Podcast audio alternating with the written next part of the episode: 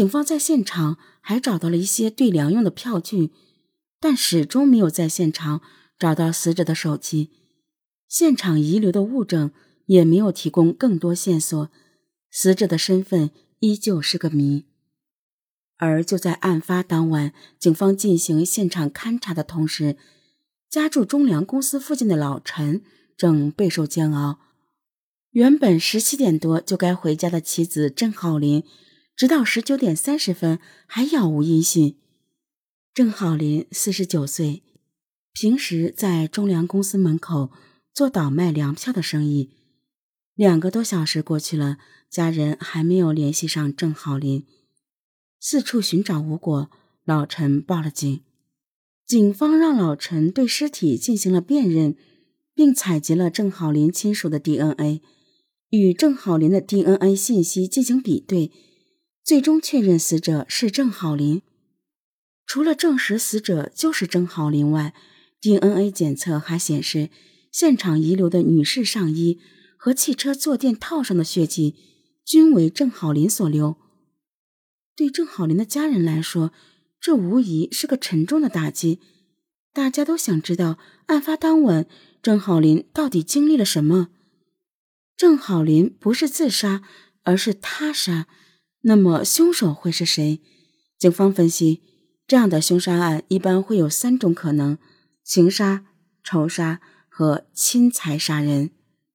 调查显示，郑浩林家庭和睦，与别人也没有感情纠葛，平时人缘也很好，从来不与别人结仇，因此情杀和仇杀的可能性被排除了。那么？只剩下第三种可能性：侵财杀人。据郑好林的家人反映，因工作需要，郑好林平时出门都会携带着大量的现金。郑好林的儿子说，最近母亲好像有个大客户，为了做成这笔大生意，郑好林早上出门时携带了五十多万元现金。可是警方在现场勘查时，并没有找到这些钱，因此。侵财杀人的可能性更大，照此推断，案件的性质也有两种可能：一是嫌疑人随机选择作案目标，正好碰到了郑浩林；二是嫌疑人事先就知道郑浩林携带着巨款，实施了有预谋的劫杀。哪一种更接近真相呢？在郑浩林从事的倒卖粮票行业里，从业者间的关系错综复杂。又异常诡秘，这给警方的调查带来很大的困难。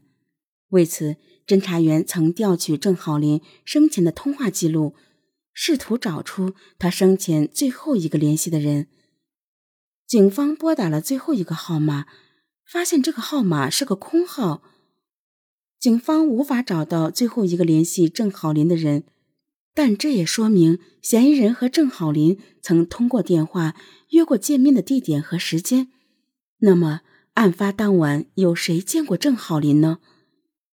据郑浩林的一位朋友回忆，案发当日下午，他曾看到郑浩林和一个名叫谭丽芳的女人一起走出了中粮公司的大门。谭丽芳回忆，当时是五点多，郑浩林跟着他走了一段。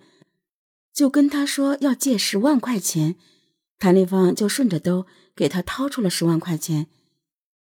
谭丽芳五十岁，和郑浩林一样，也在中粮公司门口做粮票生意。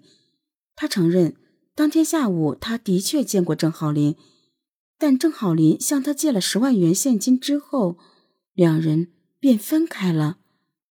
谭丽芳除了承认借了十万元给郑浩林之外，警方再问他别的问题时，他都支支吾吾的，这让警方感觉有问题。而且谭丽芳也否认她那天曾给郑浩林打过电话，但她欲言又止的态度让警方感到十分疑惑。这个女人是否隐瞒了什么呢？而侦查员随后发现的一段银行监控视频，更是让谭丽芳显得疑点重重。监控显示，二零一四年一月十四日下午三点，一名身穿工作制服的女人走进了银行，她就是被害的郑浩林。郑好林填写了单据，最后从人工柜台取了不少现金。银行流水显示，郑好林失踪当天下午，他取了三十五万九千四百元。